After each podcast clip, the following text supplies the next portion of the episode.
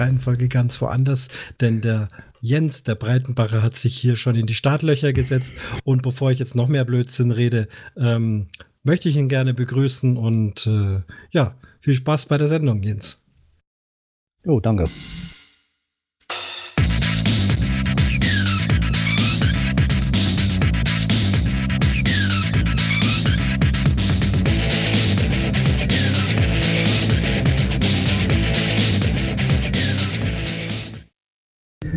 Hallo, ich grüße alle in der weiten Bundesrepublik.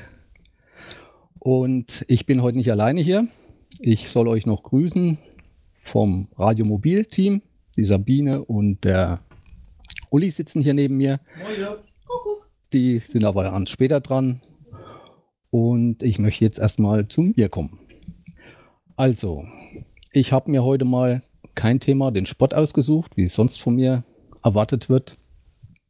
Das Thema ist eigentlich gekommen vor ein paar Wochen. Da war ich äh, auf Twitter und da ging es so zwischen der Dela und dem Nebensprechen Ralf hin und her, so über Worte, über Wörter und Sachen, die es so gab in der ehemaligen Republik.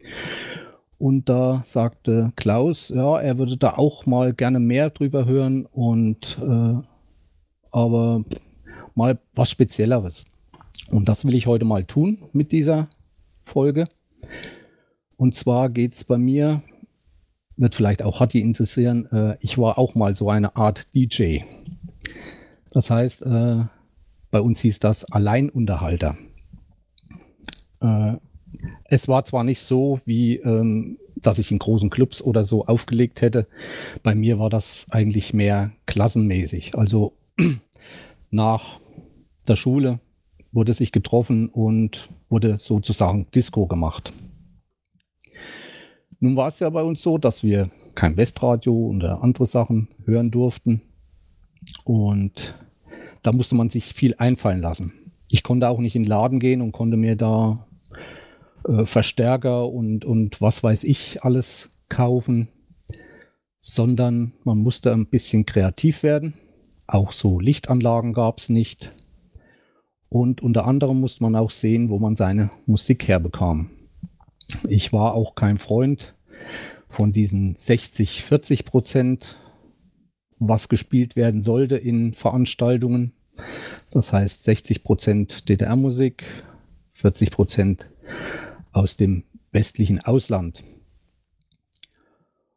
Ja, mit den Aufnahmen hatte ich Glück. Ich wohne hier in Südthüringen und bei uns kam damals noch sehr gut die Radiosender Bayern 3 und Hessen 3 rein.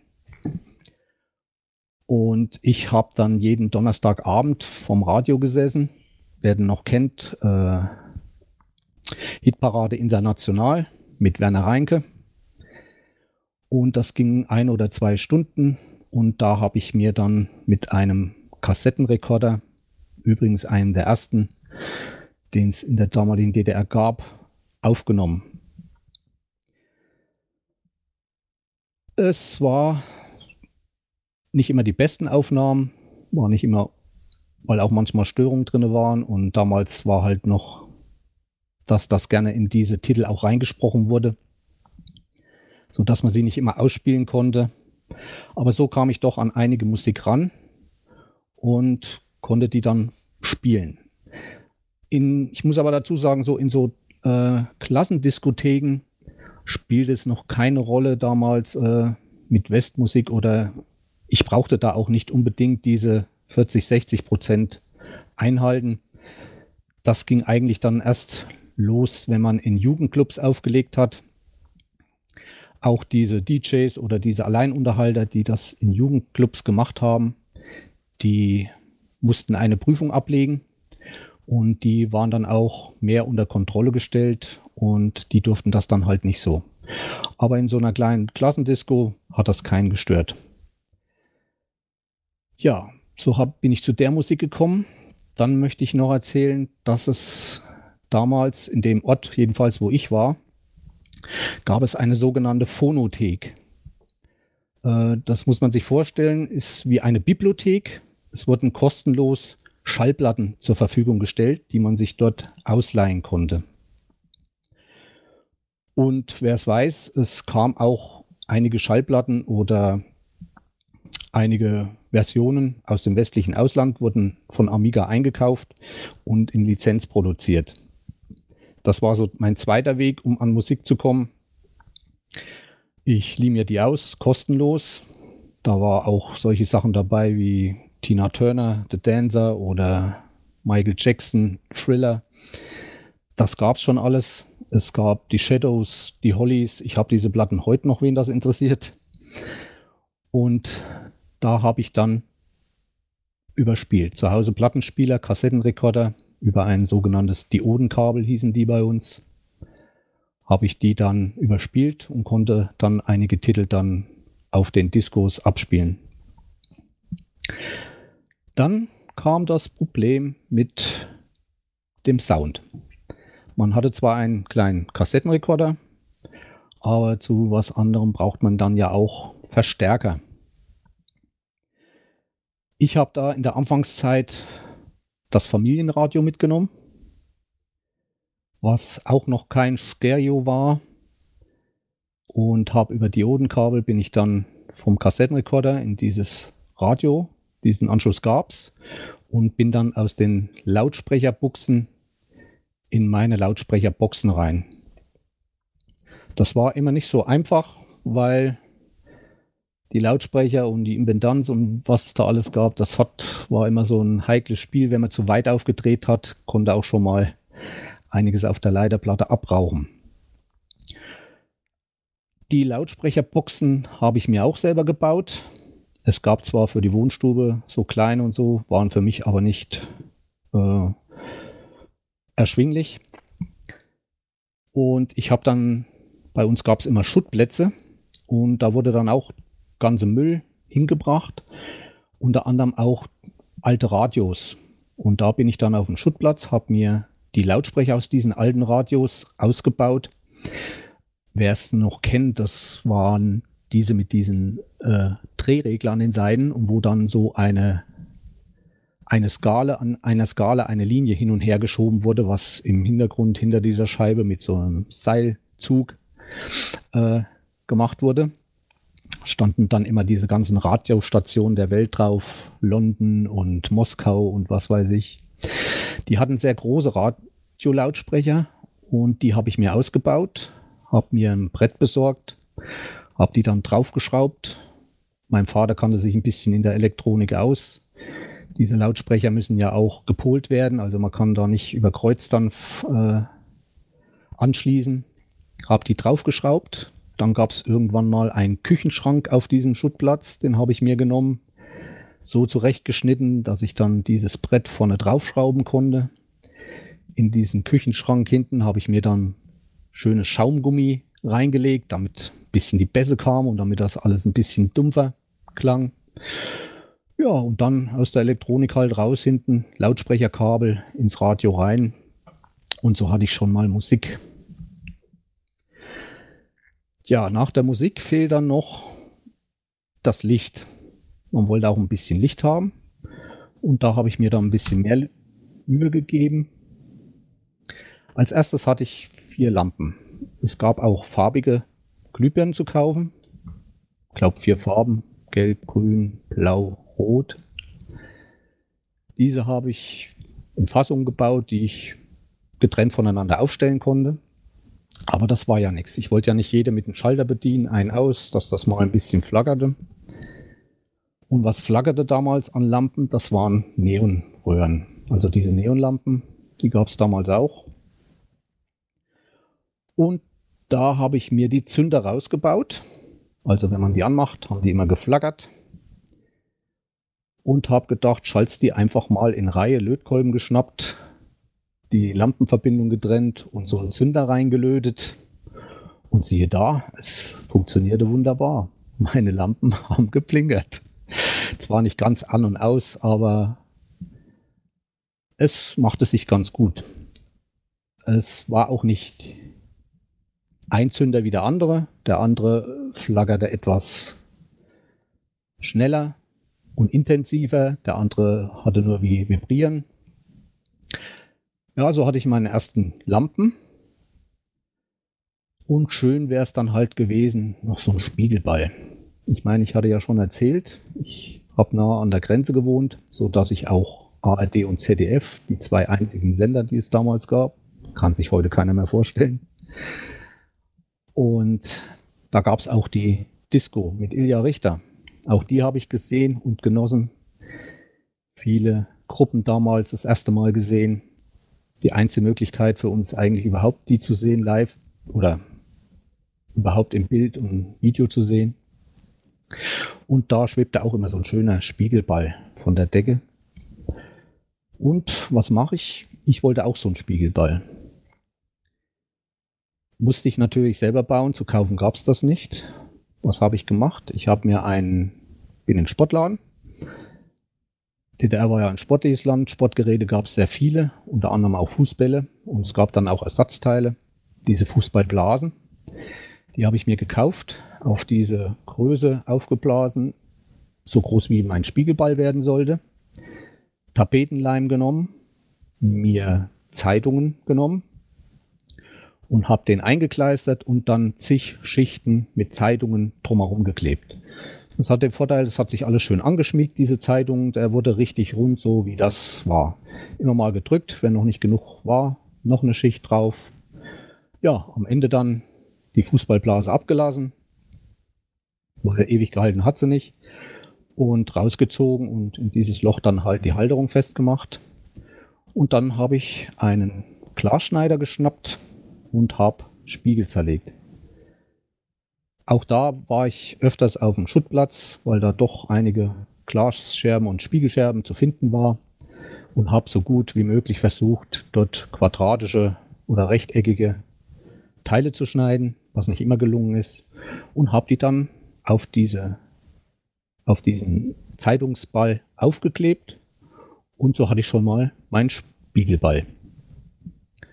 Den Spot habe ich mir dann auch mit einer Röhre gebaut, wo ich vorne eine schwarze Pappe drauf habe und habe dann ein Loch ausgeschnitten in eine Lampe rein, eine Birne, wo ich dann ungefähr auf die Größe von dem Ball kam. Ja, und so hatte ich einen Spot und hatte doch schon an meiner Decke und an den Wänden doch tolle Effekte mit dem Spiegelball. Aber es war irgendwie, wenn der Raum dunkel war abends, war doch noch zu hell, äh, zu dunkel für alles. Ich brauchte noch mehr Licht. Diskothek haben wir meistens, weil es Schülerdiskothek war, entweder in der Turnhalle oder im Klassenraum gemacht. Kam drauf an, wie viel, ob drei Klassen zusammen war oder nur eine Klasse. Und in den Schulen gab es ja wie heute auch noch Heute heißen sie, glaube ich, Overhead-Projektor. Bei uns hieß das, gab es nur eine Version, die hieß Polylux. Die konnte ich mir ausborgen. Das heißt, wo man unten Folien draufgelegt hat und konnte die an die Wand werfen. Und das hat mir gefallen und das wollte ich einsetzen. Und zwar war oben von diesem Polylux der Kopf. Da war eine Schraube dran, wo man die Höhe dieser Lampen einstellen konnte. Und da habe ich den so weit aufgedreht, dass dieser Polylux an die Decke gestrahlt hat. Man hätte jetzt einfache Folien drauf machen können und, und mit irgendwelchen Ornamenten hätte mit Filzstiften da malen können oder sonst was. Aber ich hatte dann noch eine Idee. Ich habe dann, man kennt ja von früher noch von diesen Tonbandgeräten, die hatten so eine Plasteschale drauf, durchsichtig. Die habe ich genommen habe die draufgelegt, habe die mit Öl gefüllt, dann habe ich Wasser genommen, habe dieses Wasser gefärbt, aber fragt mich, was das, mit was ich das damals gemacht habe, gab es ja auch, ich weiß nicht, ob rote Betesaft oder sonst was, habe da verschiedene Farben gemacht, auch aus dem Malkasten, glaube ich dann, und habe dort Tropfen Wasser reingegeben.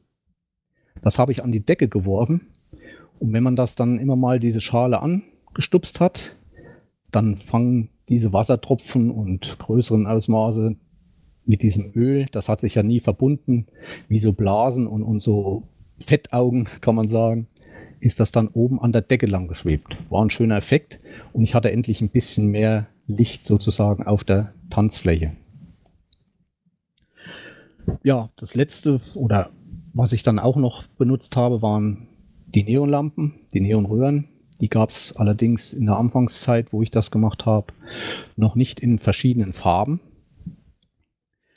Und da konnte man sich auch wieder behelfen. Man musste da ein bisschen. Es war halt noch nicht wie heute, dass man Internet hatte und Google angeschmissen hat und nachgefragt hat, aber irgendwie, wenn man sich durchgefragt hat oder ist mal auf einer Disco zu einem DJ gegangen, auf größerem. Und zwar gab es in der DDR Glühlampen-Tauchlack. Den musste man aber bekommen. Es gab verschiedene Läden, die vom Staat ähm, betrieben wurden. Das gab zwei äh, Handelsorganisationen damals, Konsum und HO. Es gab aber auch noch einige Läden, die haben ihre Privatheit äh, bewahren können. Die waren dann zwar auch in dem Belieferungssystem dieser Handelsorganisation drin, haben aber auf eigene Faust sind die rumgefahren zu Firmen, die bestimmte Farben hergestellt haben da gab es auch wieder kleine Privaten, die halt nur diese Farbe hergestellt hat.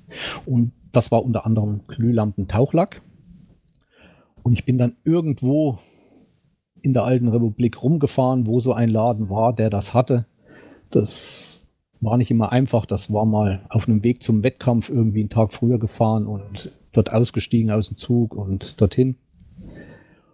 Und hatte dann drei verschiedene Farben, Glühlampen, Tauchlack. Und mit diesen habe ich mir dann meine Neonröhren angestrichen und habe die dann eingesetzt. Allerdings, naja, man hat dann ein bisschen an- und ausgeschaltet, dass die auch immer mal ein bisschen geflackert haben. Oder unter den Tisch geklemmt, dass man so eine indirekte Beleuchtung hat mit einer anderen Farbe. Denn das reine Neonlampenlicht, das war doch etwas grell. Weiterhin konnte man dann habe ich mir noch Bretter besorgt, wo ich dann mit der Bohrmaschine Schriftzüge reingebohrt habe. Und äh, habe die dann eine Hintergrundbeleuchtung gemacht, habe das dann zu einem Kasten ausgebaut, so dass ich da einen Schriftzug über meinen Pult, über meinen Pult machen konnte. Es war natürlich immer äh, eine Sache, ich konnte nicht mischen, so ein Mischpult hatte ich nicht. Das ging immer, irgendwann hatte ich dann einen zweiten Kassettenrekorder, mit dem ich dann vorgehört habe, auf einer Kassette. Auf einer Kassette das vorgebaut habe, schon zu Hause so aufgenommen habe, dass ich dann nur noch abspielen brauchte. Oder ich habe dann bei der Veranstaltung immer an diese Stellen äh, gespult. Der andere Kassettenrekorder hatte dann auch ein Zählwerk, aber das lief ja nur, wenn man am Anfang an die Kassette musste auf Null stellen, damit man dann schnell die jeweilige Stelle durch Spulen gefunden hatte. Später gab es dann auch mal ein Tonband, was ich mir zugelegt habe. Das kam damals meistens aus der Tschechischen Republik, die B-Serie B93, B100. Ich hatte da den B93, das war eine falls jemand sich da noch auskennt mit Diagonalanordnung der Bandspulen. Ja, und so ging es dann fort.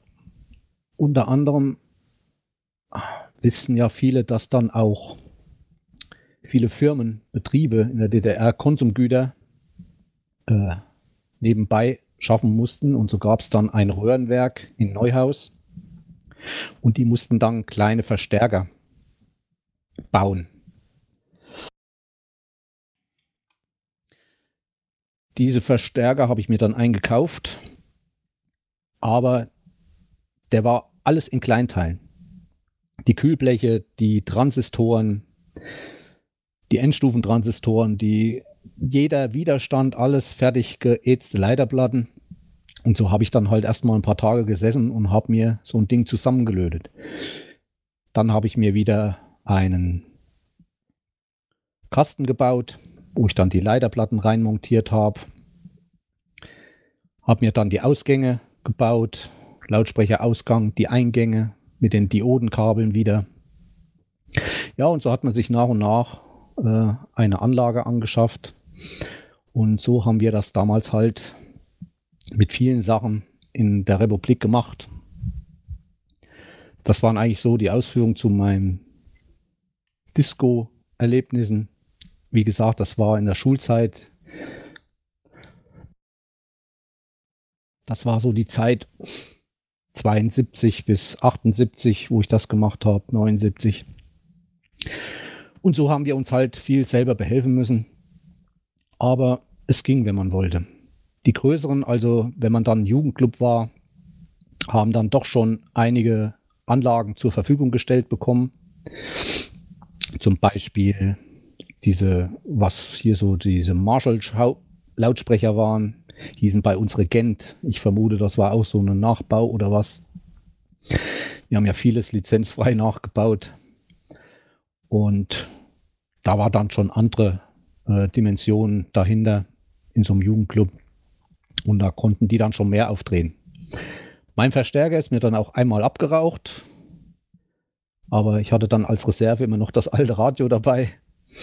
Und da musste ich dann halt wieder sehen, dass ich irgendwelche Transistoren beikriegte, um diese kaputten Bauteile zu wechseln, damit ich beim nächsten Mal wieder von der Bühne senden konnte. Das, was ich so in diesen, mit dieser Disco-Anlage gemacht habe, habe ich mit vielen Sachen damals gemacht. Ich habe mir zum Beispiel ein Rennrad zusammengebaut und bin für dieses Rennrad auch eigentlich durch die ganze Republik gefahren. Mein Lenker, den habe ich in Berlin gekriegt. Mein, mein Zahnkranz, einen doppelten für vorne, den habe ich in Dresden gekauft, in Leipzig, die Gangschaltung also immer da, wo man hingekommen ist, in diese Läden rein. Und irgendwann hatte man Glück und so war das damals halt. Und so war es mit vielen anderen Sachen. Später dann Motorrad.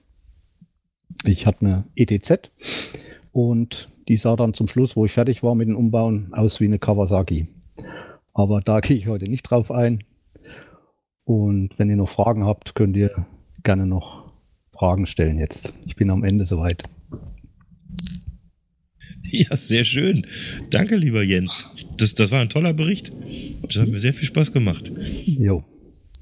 Ich meine, gerade, glaube, also für viele Leute, die äh, selber auch Musik machen und die auch so, ähm, ja, als äh, Disc-Jockey oder Alleinunterhalter vielleicht auch im Westen unterwegs waren, ich glaube, dass das nicht so präsent war wie, ähm, ja, wie man sich halt behelfen musste. Also, das ist sehr, sehr schön. Hat mir sehr gut gefallen. ja, gerne.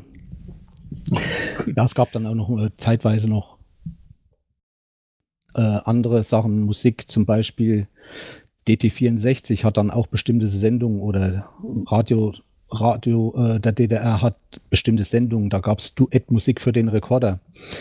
Dort würde, glaube ich, in der Woche, jeden Wochentag eine halbe Stunde von einer LP ausgespielt im Radio. Da stand ich natürlich auch mit meinem Kassettenrekorder, habe das aufgenommen.